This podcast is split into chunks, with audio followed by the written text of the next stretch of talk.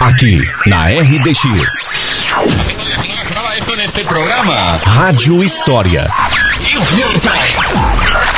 Conhecer o passado. Para entender o presente.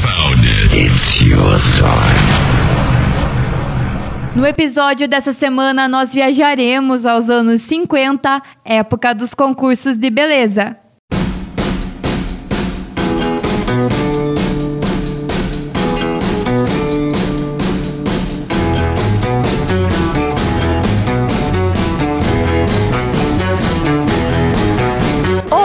Ouvintes da Rádio Difusora. O episódio de hoje do Rádio História está glamouroso.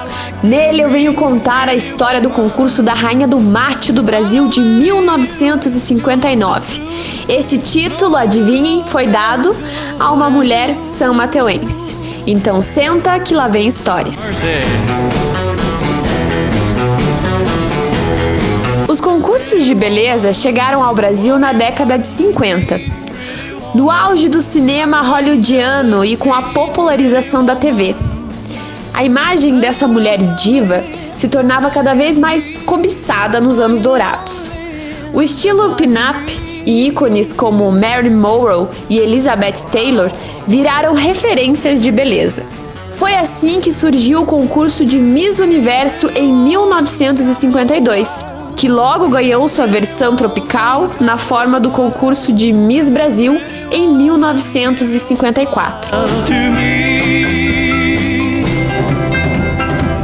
Não demorou muito para que os concursos de beleza fizessem muito sucesso por aqui. Com a popularização cada vez maior desses concursos, começaram a surgir outras edições, como o Concurso Nacional da Rainha do Mate, do qual falaremos agora treat you right. Come with me, baby.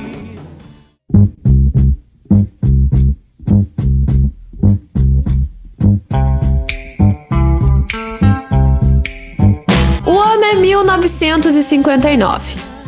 E segundo os arquivos da Casa da Memória Padre Bauer, os concursos de beleza da Rainha do Mate aconteciam no Clube Congresso Recreativo da Lapa, Sim, na nossa cidade vizinha, a Lapa. Concorrentes de várias cidades poderiam participar. Naquela edição de 59, participaram as candidatas Janete Correia, de Irati, Rosicler Nogueira, de Antonina, Rose Leal, de Campo Largo, Roseli Maia, de Rio Negro, Anita Raquel Dolha, de São João do Triunfo, Eriette Cardoso, de Porto Amazonas, Carmen Eden, de Itajaí, Glaze Marques de Castro, Maria José Pum da Lapa, Raquel Silveira de Paranaguá e Maria Carlota Guimarães Wolff de São Mateus do Sul. Na época, uma estudante com apenas 15 anos de idade.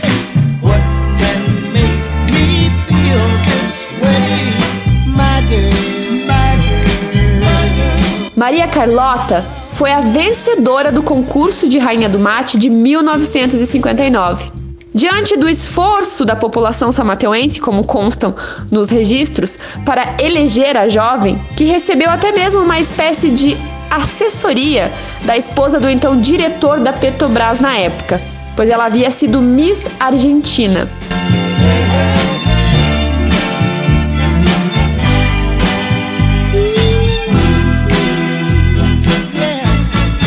Escolhida pelo júri e muito aplaudida pelo público, a jovem samateuense recebeu a faixa diretamente da mão de Adir Pinto, que foi a primeira rainha do mate no Brasil. Maria Carlota tinha os olhos negros, os cabelos castanhos e um sorriso radiante. Quando retornou a São Mateus, Maria Carlota foi recebida com festividades e homenagens. Hoje, a sua faixa de rainha do mate encontra-se exposta na Casa da Memória, junto a uma edição da revista Panorama, que na época fez uma matéria especial sobre ela.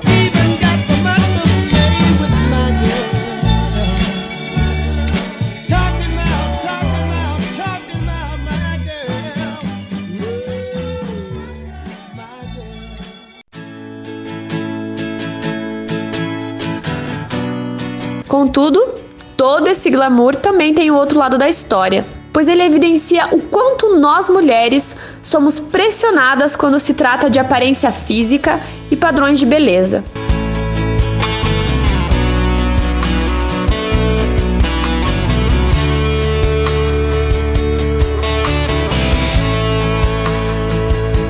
Muito mais do que os homens, afinal de contas, os concursos de beleza femininos são muito mais corriqueiros na história.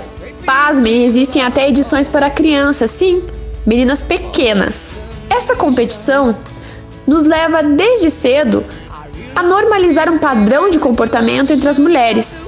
Esse padrão competitivo de quem é a mais bonita, a mais charmosa.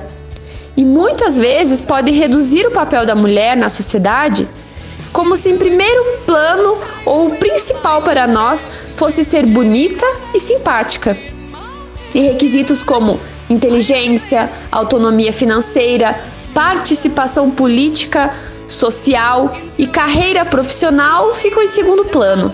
Bom, muito mais do que isso, esses padrões de beleza são irreais, eles não existem. A mulher brasileira, a mulher paranaense, a mulher sammateuense é fruto de uma diversidade de povos e culturas então, como vamos estabelecer um padrão? Afinal de contas, o que pode ser belo para alguém pode não ser para outrem. Além disso, esses padrões de beleza, eles mudam com o tempo na história.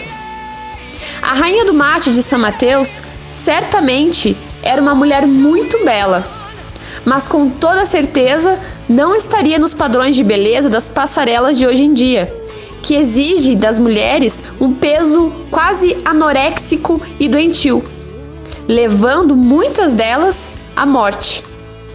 A verdade é que todas as belezas são belas e que é a diversidade que faz nós mulheres sermos únicas.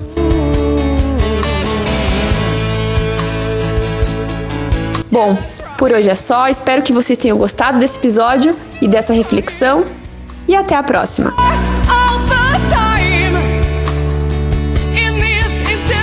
nation.